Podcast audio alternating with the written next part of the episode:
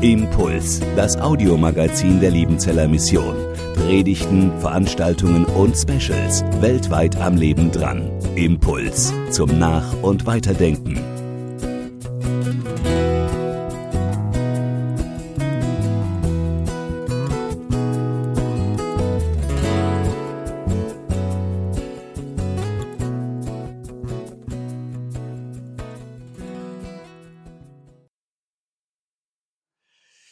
Ja, Biografien zu lesen ist populär.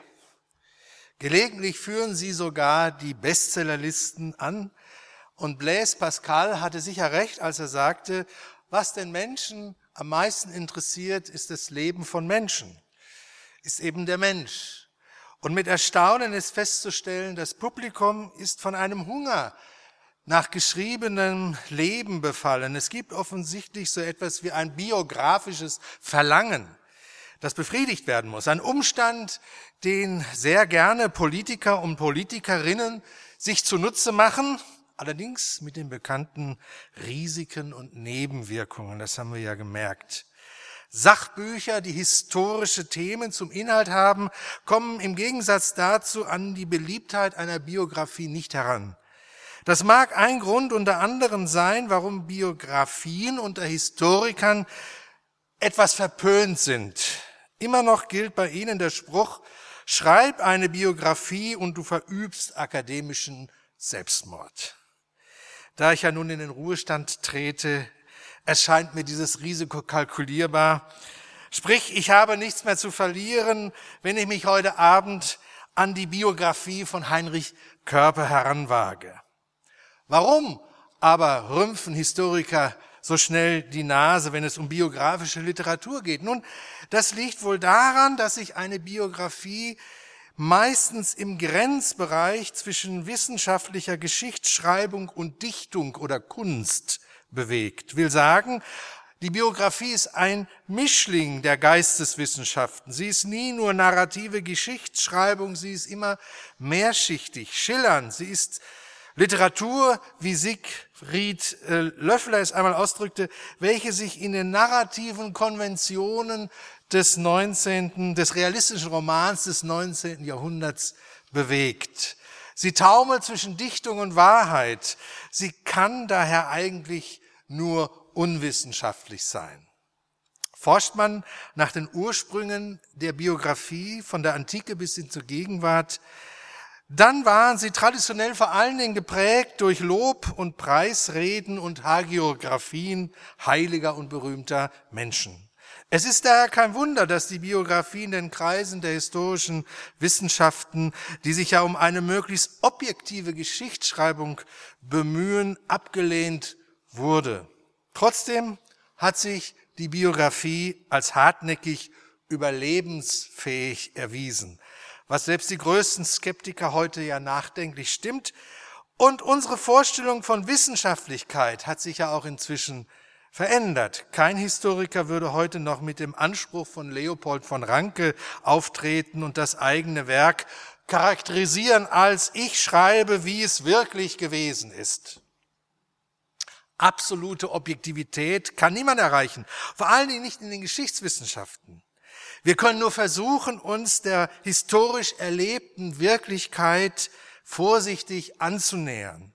Dies zu wissen hilft, wenn sich Historiker heute allen Unkenrufen zum Trotz daran wagen, Biografien zu schreiben.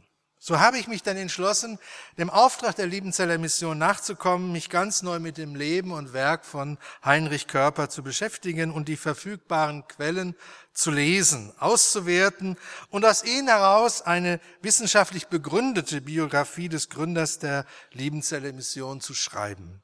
Dabei bin ich mir meiner Grenzen, mancher Vorurteile und Denkvoraussetzungen sehr bewusst. Das ist einfach so. Diese sind im wissenschaftlichen Diskurs offenzulegen, um ein wirklich möglichst wirklichkeitsnahes Bild von Heinrich Körper zu zeichnen, das der erlebten geschichtlichen Realität zumindest nahe kommt. Historische Fakten, dann aber auch Meinungen und Bewertungen sind sauber zu unterscheiden.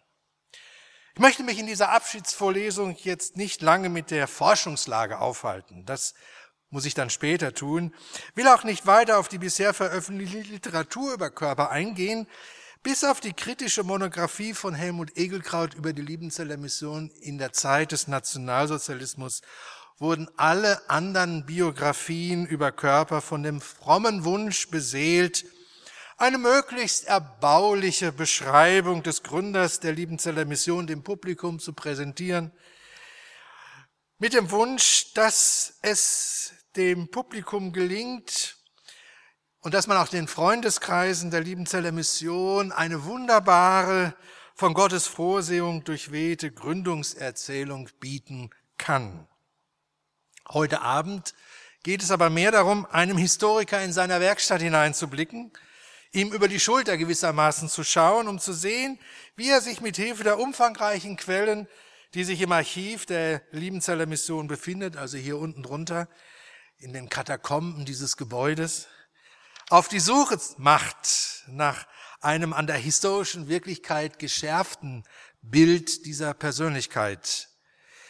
Und das ist eine mühselige Kleinarbeit, ja ein Puzzle, so könnte man sagen. Stück für Stück muss man da einzelne Teile zusammensetzen, wenn sie zusammenpassen, möglichst zu einem erkennbaren Bild.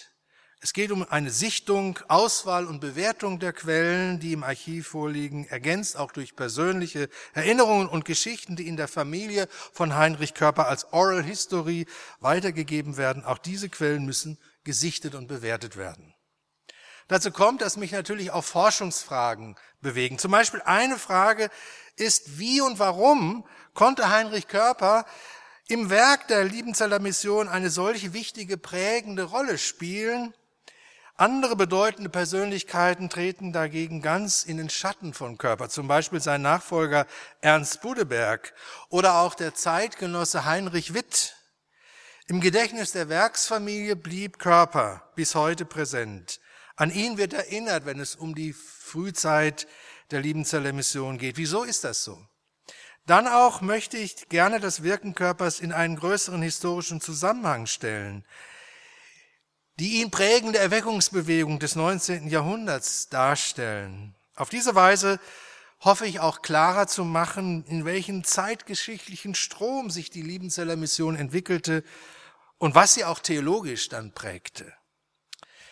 Jetzt in dieser Vorlesung wegen der Mangel an Zeit kann es nur darum gehen, einen fragmentarischen Blick in diese historische Werkstatt zu wagen und aus dem, was die Quellen über Kindheit, Jugend und Studium spiegeln, ein erstes noch unvollständiges Bild der Persönlichkeit Körpers in wenigen Strichen zu zeichnen.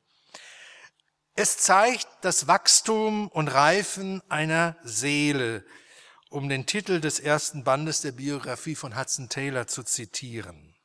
Es sind drei Punkte, die mir hier wichtig geworden sind. Einmal die Prägungen Heinrich Körpers in seiner Kindheit und Jugend, dann Heinrich Körper als Theologiestudent und sein Weg zum Glauben. Und als drittes möchte ich betonen, mit Theodor Christlieb war er dann im Zentrum der deutschen Evangelisationsbewegung in Bonn. Zum ersten Punkt, Prägungen. Heinrich Körpers in Kindheit und Jugend. Geboren wurde er 1863 in Meisenheim, einem wunderschönen mittelalterlichen Städtchen am Glan in der Nordpfalz, wo sein Vater Friedrich Körper Pfarrer an der großen spätgotischen Stadtkirche war. Kann man heute noch besichtigen, wunderschön dort. Körper erlebte eine sonnige, wohlbehütete Kindheit und Jugend im Kreis seiner Familie. Bis zum 14. Lebensjahr blieb er in Meisenheim. Er war der jüngste von sechs weiteren Geschwistern. Die beiden älteren Brüder Fritz und Karl verließen schon früh das Elternhaus.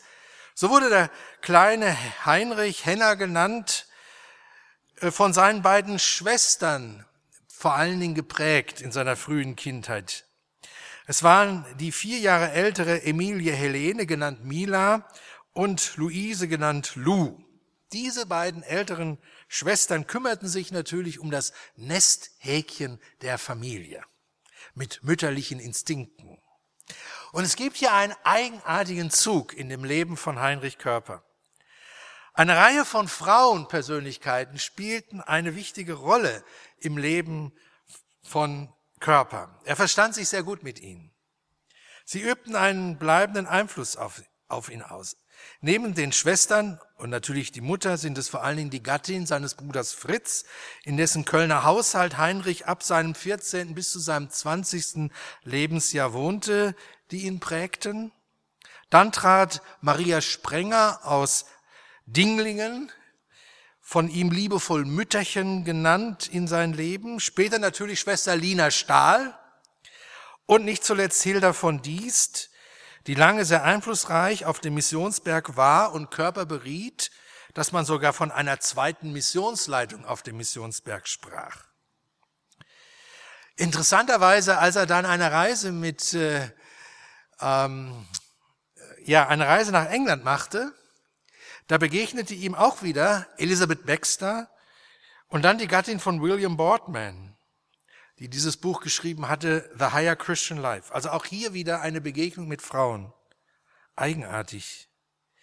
Dass die China-Inland-Mission deutscher Zweig von Hamburg, einer Hafen- und Weltstadt, 1902 nach Bad Liebenzell kam, hier ins idyllische Schwabenländle, geht nachweislich auf die stahlharte Lina zurück, die welch hier betete, nicht locker ließ und vor allen Dingen dann Körpers Frau Ruth beeinflusste, die Heinrich Körper dann auch gewissermaßen vorschickte, die soll mal nach dem Rechten sehen. Und dann gibt es diese Episode, da stand die äh, Ruth Körper vor der Villa Leoba. Dann guckte sie da hoch und sagte, nein, das ist ja viel zu hochherrschaftlich, dieses Haus. Für unsere arme Mission gar nicht geeignet. Und dann soll Lina Stahl gesagt haben, wenn der Herr etwas schenkt, dann schenkt er etwas rechts. Körper gründete darüber hinaus dann auch eine Schwesternschaft und musste seine Mission verteidigen, weil sie so viele weibliche Missionarinnen aussandte. Hier gibt es interessante Parallelen übrigens in der Heiligungs-, Heilungs- und Evangelisationsbewegung. Auch hier spielten Frauen, vor allen Dingen in der Gründungsphase von Missionen, eine wichtige Führungsrolle. Frauen waren in den Glaubensmissionen als Missionarinnen ganz anerkannt und integriert, anders wie in den klassischen Missionen. Ob Körper deswegen im Gedächtnis des Werkes blieb, weil sich vor allem die Frauen in der Mission so gerne an ihn erinnerten? Keiner hat sie so gut verstanden wie er. Nachhaltig prägte den sieben- und achtjährigen Heinrich dann auch das Erleben des preußisch-französischen Krieges 1870-71. Dass dieser Krieg mit der Schlacht um Sesan so siegreich ausging, führte in Meisenheim zu spontanen Siegesfeiern. Seine Mutter erwähnt in einem Brief, wie die offizielle Meisenheimer Friedensfeier im März 1871 genau auf den Geburtstag von Heinrich fiel, am 3.3.1871. Wörtlich schrieb sie an ihren Sohn Fritz, ich freue mich, dass die Meisenheimer Friedensfeier mit Heinichens Heinrichs Geburtstag zusammenfällt. Heute Morgen wurde dieselbe durch Schüsse und Glockengeläut sehr feierlich angetreten. Heute um ein Uhr spielte das Volk vom Turm zuerst Heil dir im Siegeskranz, dann erst Nun danket alle Gott, zuletzt kam die Wacht am Rhein. Wer kann die Tränen zurückhalten, wenn er dieser treuen Wacht gedenkt? Zitat Ende. Weiter schilderte Körpers Mutter dann, wie der kleine achtjährige Heinrich diese Siegesfeier erlebte. Zitat, er läuft natürlich mit seiner Fahne in der Stadt umher, der Musik hinterher. Diese Worte der Mutter Heinrichs müssen im Kontext der kollektiven Erfahrungen der Menschen in der Pfalz verstanden werden, die jahrhundertelang in kleinen, schwachen, von den unterschiedlichen Herrscherhäusern bestimmten und drangasilierten Staatsgebilden leben mussten. Sie waren dem Druck der überlegenen französischen Militärmacht ständig hilflos ausgeliefert. Und durch die Politik Preußens und die Schaffung des geeinten Deutschlands schien diese Zeit der Schwäche und Demütigung endgültig der Vergangenheit anzugehören. Und hier zeigt sich eine weitere Prägung Körpers, sein ausgeprägter Patriotismus, sein deutscher Nationalismus und seine Bewunderung für Preußen, das von ihm geprägte Kaiserreich und auch dessen Militär. Wir haben hier ein schönes Bild von ihm. Seht ihr das? Ein fescher junger Soldat mit Pickelhaube. Freiwillig absolvierte Körper 1887, 88 nach seinem Theologiestudium einen einjährigen Militärdienst in Berlin beim kaiserlich preußischen Garde-Füsilierregiment. Das sogenannte Einjährige war, ein Angebot an Absolventen höherer Schulen und eine Möglichkeit des Heeres, schnell an Reserveoffiziere heranzugekommen. Dabei war in Kaiserreich ein besonderes Prestige damit verbunden. Diese Laufbahn, die mit dem Titel eines Leutnants der Reserve abschloss, bot dem Bürgertum Aufstiegschancen in sonst dem Adel vorbehaltenen Offizierslaufbahnen.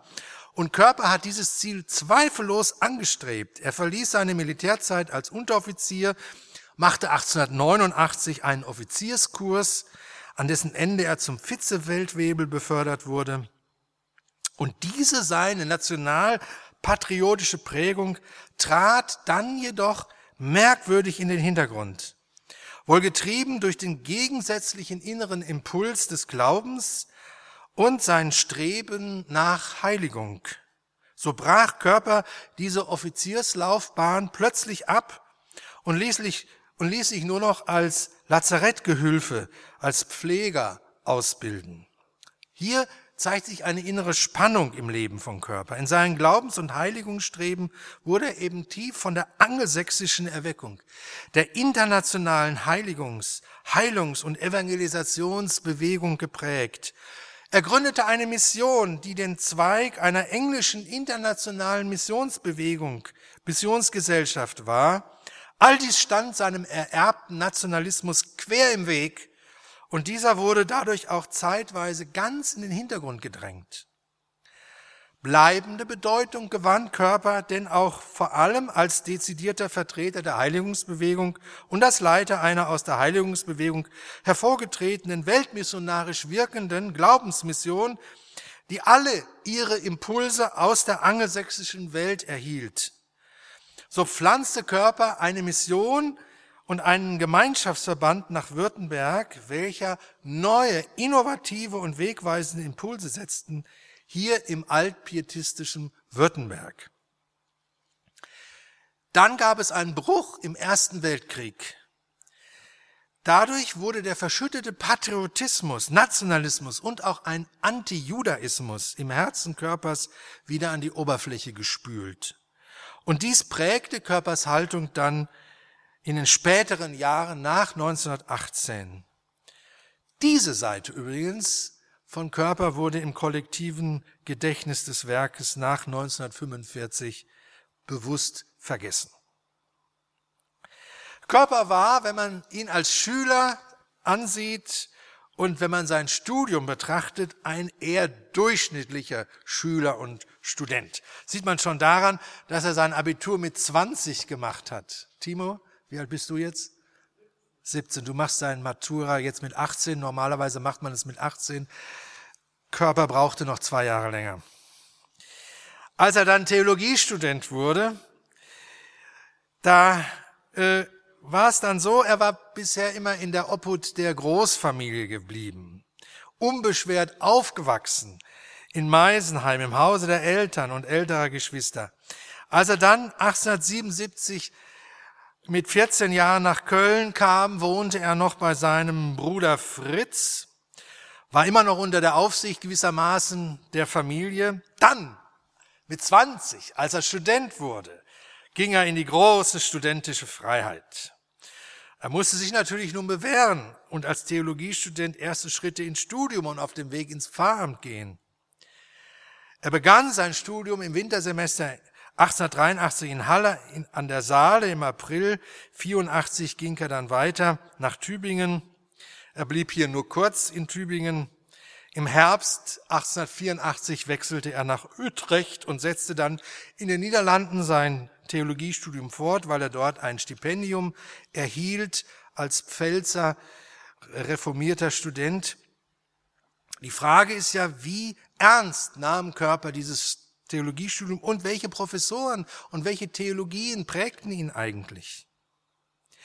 Es gibt aus diesem ersten Studienjahr Tagebuchnotizen, aus denen hervorgeht, dass er mehr Prioritäten setzte auf das Wandern, das Zeichnen, das Singen, als auf ernsthafte theologische Arbeit. Die Notizen sind voll mit kleinen Zeichnungen von Burgen und Schluchten, die er auf den Wanderungen besuchte, und durchschritt. Es ist überliefert, dass Körper in Halle der schlagenden Studentenverbindung Fridericiana beitrat. Sie war hauptsächlich ein studentischer Gesangverein. Er schrieb dazu in seinem Tagebuch, auf ihrem Stiftungsfest zog mich die wahre Heiterkeit der Lieder an den Rhein, an den Rhein und noch ist die blühende goldene Zeit an. Und es war um mich geschehen. Zitat Ende.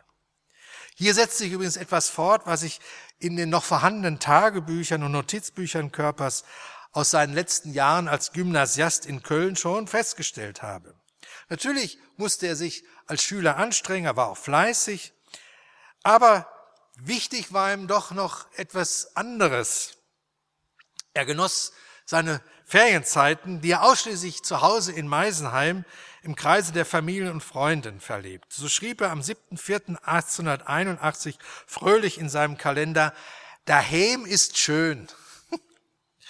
Dort fand er die Eltern und seine Schwestern, vor allen Dingen Mila und Luise, aber auch viele andere Freunde und Freundinnen vor. Mit ihnen ging er wandern in die nahe und weitere Umgebung. Gemeinsam wurde auf dem Glan und an der Nahe mit Nachen gefahren, auch schon mal ganz romantisch nach dem Nachtessen im Abendschein. Mit Freunden wurde in den Flüssen gebadet, er genoss die Zeit, kaufte Zuckerherzen, abends zog er sich in den Garten zum Rauchen zurück. Ging es von Meisenheim wieder zurück zur Schule, dann konnte er auch schon einmal ins Notizbuch schreiben, Finis Fidelitas, Ende des Vergnügens. Aber auch in Köln nutzte Körper mit Freunden die knappe Zeit, mit Spaziergängen im Stadtgarten, er fuhr im Winter auf der zugefrorenen Wasserflächen, Schlittschuh, musikalisch begabt und kulturell interessiert, seit seiner Kindheit spielte er ja Geige, besuchte er in Köln die Oper und das Theater.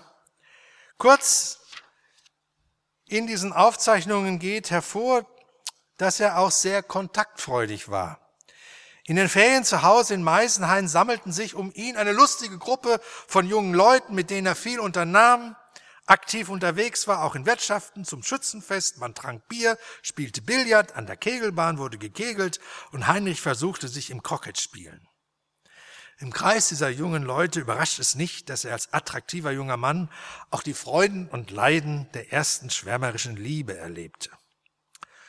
Sie hieß Thekla, Klammer zu. Wer diese persönlichen Notizen des jungen Teenagers und Gymnasiasten Heinrich Körpers und dann Studenten liest und einschätzen will, kommt nicht umhin anzuerkennen, er hatte eine behütete, unbeschwerte Jugend. Ja, ganz unbefangen genoss er das Leben. Er kostete alles aus, was für ihn möglich war. Er zeigte sich empfänglich für Kunst, Musik und Kultur, öffnete sich entsprechenden Einflüssen. Sein Studium lief dagegen eher nebenher. Ihm widmete er nur so viel Aufmerksamkeit wie gerade nötig. Er durchlief in Schule und Universität natürlich die klassische Bildung und Prägung, die einen Theologen damals auszeichnete. Wir lesen aber nirgendwo, dass er sich darin besonders bewährte. Seine Lebensprioritäten lagen, wie oben gesehen, zunächst woanders. Zeigt sich übrigens auch daran, dass er sein erstes theologisches Examen 1887 nur mit mäßigen Erfolg absolvierte die schlechten Noten verhinderten, dass er im erwünschten Berliner Domkandidatenstift aufgenommen werden konnte. Damit war ihm zunächst die Tür ins Vikariat verschlossen. Theodor Christlieb war es, der ihm dann half, in Bonn ins Vikariat hineinzukommen. Er musste dafür aber sein Examen noch einmal wiederholen, was ihm dann auch im Herbst 1888 übrigens mit Mühe gelang. Vielleicht machte ihn später seine eigene wenig rühmliche Bildungskarriere kritischer der akademischen Theologie gegenüber. Vielleicht war er andererseits auch verständnisvoller und geduldiger Studierenden gegenüber, die auch ihre Probleme mit dem Lernen hatten. Der Glaube an Gott gehörte für Körper ganz natürlich zum Leben hinzu. Der sonntägliche Gang in den Gottesdienst und die Teilnahme am Jünglingsverein waren selbstverständlich. Für den Pfarrerssohn entsprach der guten Tradition, aus der er kam. Das Erbe des Vaters und natürlich auch die Prägung des älteren Bruders. Wie weit sein Glaube allerdings seinen Alltag berührte und durchdrang, wird in den äh, Tagebüchern zunächst gar nicht deutlich. Es ist eher so, dass er unterschwellig da war, der Glaube, aber er spielte noch keine prägende Rolle. Erst im Laufe seines Studiums kann man sehen, wie sich das ändert. Da entsteht ein, ein Wandel. Immer mehr kommen Gewissensgebisse und persönliche innere Kämpfe. Er fragt sich, passt denn mein Lebensstil und der angestrebte äh, Pfarrdienst zusammen? Für Körper war die Praxis Pietatis wichtig, die gelebte Frömmigkeit im Alltag. Exemplarisch deutlich wurden diese inneren Konflikte dann in einem ausführlichen Brief, den er an die Eltern schrieb, 1884, 85. Er war in Utrecht und er wurde als Mitglied der studentischen Vereinigung erstmals zu einem Duell herausgefordert. Schlagendes Duell mit dem, mit dem Degen, ja. Und er hat das zunächst freudig angenommen. Er wollte ja, er schreibt dann in dem Brief, hatte im Übermut manchmal Rangeleien gesucht, also die Mensur, so nannte man das, herbeiführen wollen, was ihm aber zunächst gar nicht gelang. Jetzt war die Zeit da, aber jetzt schlug auf einmal sein Gewissen. Und dann schreibt er, ich werde die Mensur rückgängig machen. Immer stärker hat er den Eindruck, wenn er Liebe und Versöhnung von der Kanzel herab predigen soll, dann könne er nicht die Spuren unchristlicher, absichtlicher Rauferei in seinem Gesicht tragen, egal was andere von seinem Rücktritt halten sollten. Also man hat dann oft sich so ver, verwundet im Gesicht, an der Backe und das konnte man dann später noch sehen. Vor ihm tat sich jetzt die Alternative auf. Entweder die Theologie oder die Mensur an den Nagel hängen, so schreibt er. Er stellte auf einmal die grundsätzliche Frage, will ich ein Christ? Will ich gar ein evangelischer Prediger werden? Weil er genau das aber sein wollte, konnte er nicht anders handeln, als die Mensur absagen. Natürlich musste er dann auch gleich aus dieser studentischen Verbindung heraustreten. Und er hat sich dann gefragt, Zitat, Letzteres, also ein evangelischer Prediger, will ich sein, so muss ich zuerst Ersteres sein, also Christ, dann aber fort mit der Mensur. Aber wie wird man jetzt Christ? Wie bekommt man Gewissheit? Wir merken, hier ist er noch auf der Suche. Er fühlt sich noch nicht als Christ. Wo er am Ende seines Studiums stand und sich selbst verordnete, wird aus dem angeführten Beispiel deutlich. Er hatte sich innerlich durchgerungen, er wollte Theologe, er wollte Pfarrer werden und er wusste, um das sein zu können, muss ich wirklich wahrer Christ sein. Und deswegen wahrscheinlich wechselte er auch im Sommersemester 1886 nach Bonn. Wahrscheinlich hat ihn das bewegt. Er wollte mit Theodor Christlieb in näheren Kontakt treten. Er wusste, das war ein gläubiger Universitätsprofessor und er ist dort in der Begegnung mit Christlieb nach meinem Dafürhalten wahrscheinlich dann zum lebendigen Glauben durchgedrungen. Deswegen jetzt noch einmal ein dritter Punkt mit Christlieb im Zentrum der deutschen Evangelisationsbewegung. Durch Christlieb kam bei seiner Berufung zum Professor 1868 ein frischer Zug in die Bonner Theologie und ein pietistisch erwecklicher Geist an die sonst recht liberale Bonner Theologischen Fakultät.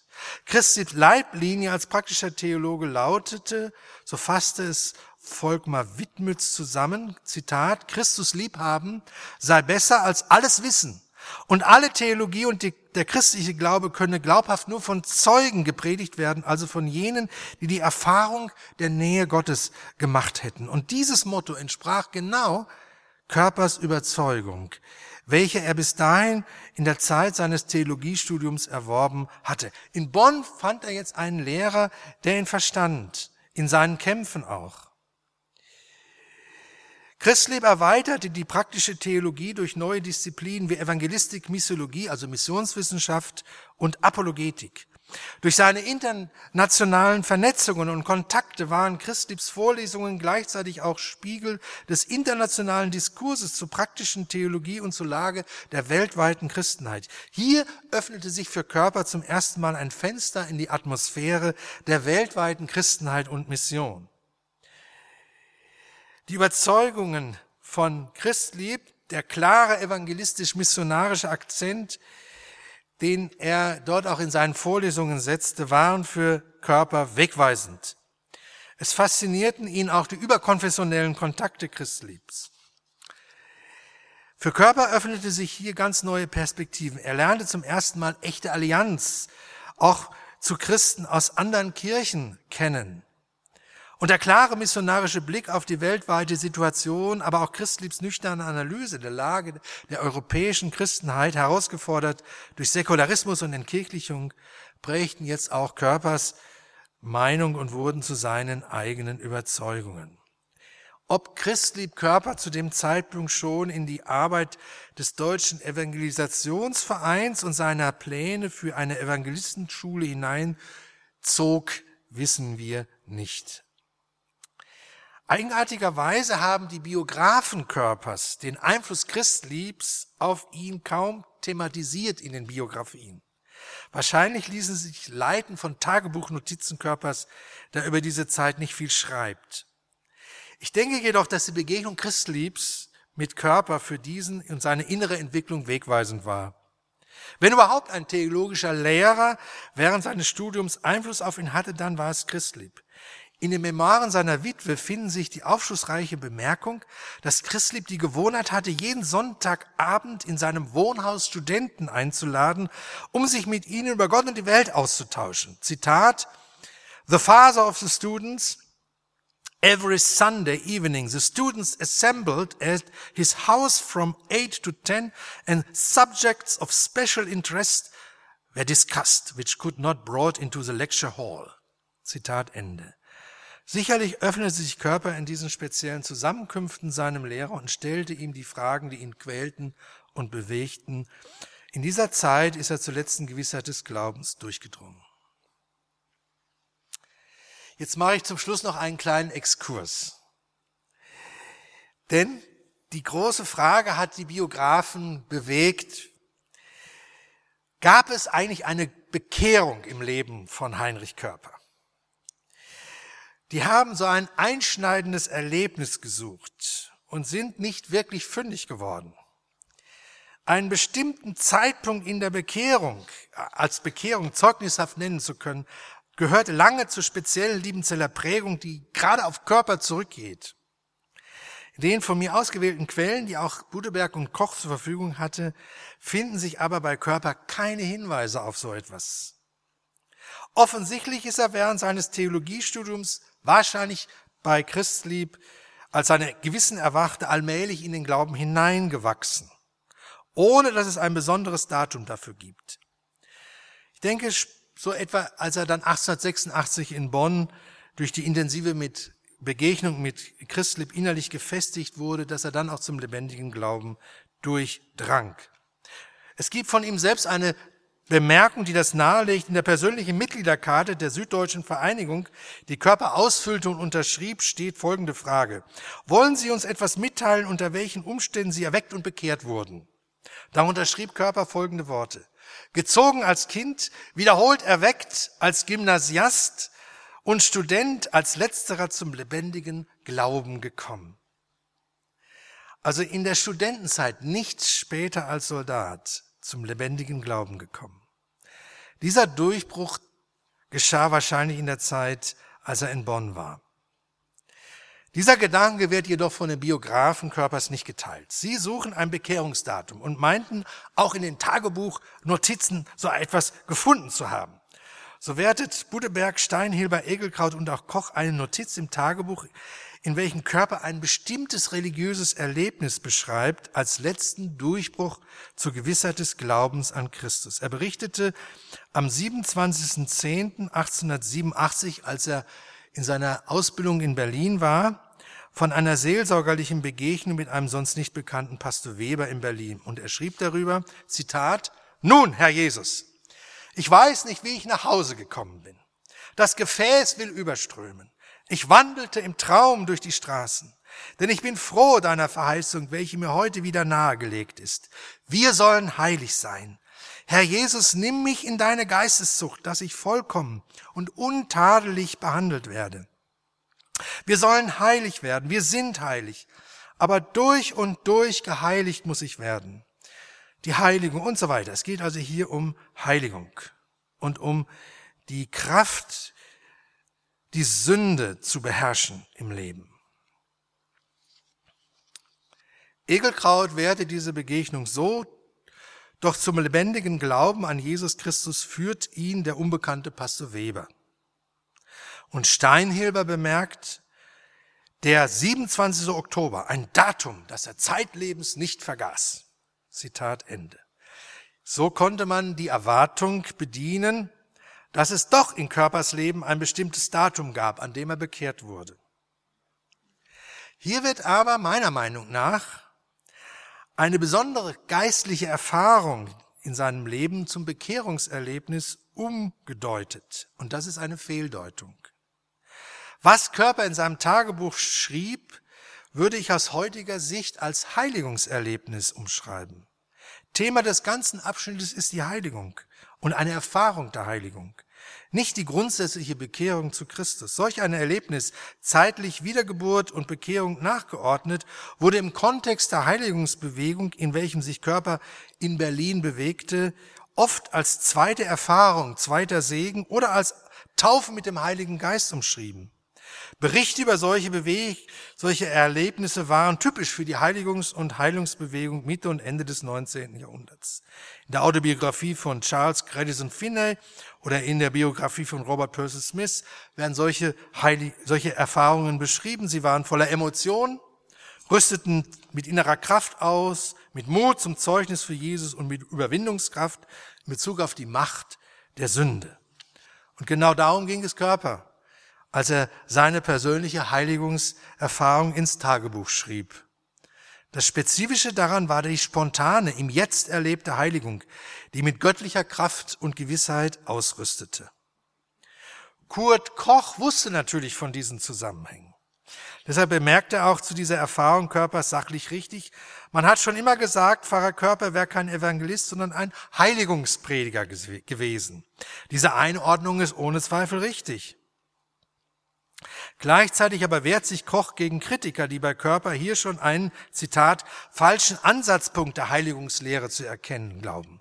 Koch wie auch andere Körperbiografien wollten vermeiden, dass Körper in einem Zusammenhang mit dem Perfektionismus und der Sündlosigkeitslehre der frühen Pfingstbewegung in Deutschland gerückt würde, wenn Körpers Nähe zur Heiligungs- und Heilungsbewegung zu offen benannt werden würde.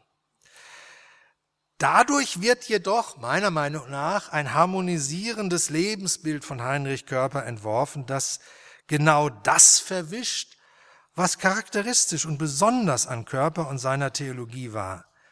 Wenn die Zusammenhänge zur Heiligungs- und Heilungsbewegung im Leben von Körper verdunkelt werden, bleiben viele Entwicklungen in seinem Leben, seinem theologischen Denken und seinem Werk unverständlich. Ich fasse jetzt zusammen. Nichts ist so spannend wie das Leben. Deshalb lieben wir Biografien. Daher heute Abend ein hoffentlich nicht langweiliger Abend mit biografischen Notizen und Anmerkungen aus der Werkstatt des Historikers. Es ging dabei um einen jungen Menschen und das Wachstum seiner Seele. Heinrich Körper, Gründer der Liebenzeller Mission. Wir haben uns gefragt, was prägte ihn in seiner Kindheit und Jugend? Wie erging es ihm als Theologiestudent? Wir entdeckten, dass Körper die Frauenverstand von ihm geprägt wurde. Wir haben über seine patriotische, preußenfreundliche und militäraffine Seite gesprochen. Wir wissen, dass er später verhängnisvoll war. Und wer hätte es gedacht? Der junge Heinrich Körper empuppte sich als fröhlicher, attraktiver junger Mann, der das Leben in vollen Zügen genoss, von jungen Mädchen umschwärmt war, sportlich aktiv am Leben teilnahm, musisch begabt, ein Violinspieler, ein Maler, ein Kunstliebhaber. Wir sahen auch sein gutes geistliches Erbe. Er wurde in eine Familie hineingeboren mit lebendigen Christen, die ihm Vorbild wurden. Und als er Theologie studierte, das er zunächst gar nicht so wichtig nahm, das Studium, schlug dann endlich doch sein Gewissen. Und durch die Begegnung, würde ich sagen, mit Theodor Christlieb kam er zum lebendigen Glauben an Jesus Christus.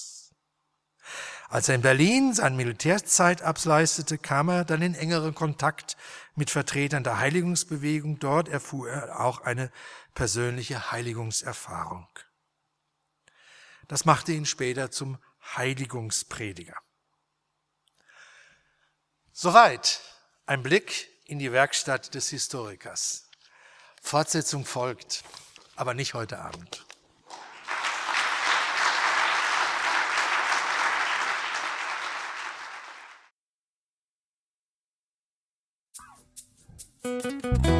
Impuls ist eine Produktion der Liebenzeller Mission. Haben Sie Fragen? Würden Sie gerne mehr wissen? Ausführliche Informationen und Kontaktadressen finden Sie im Internet unter www.liebenzell.org. Die Liebenzeller Mission produziert ebenfalls das Fernsehmagazin Weltweit am Leben dran. Informationen zur Sendung und zum Empfang gibt es unter www.weltweit-magazin.de.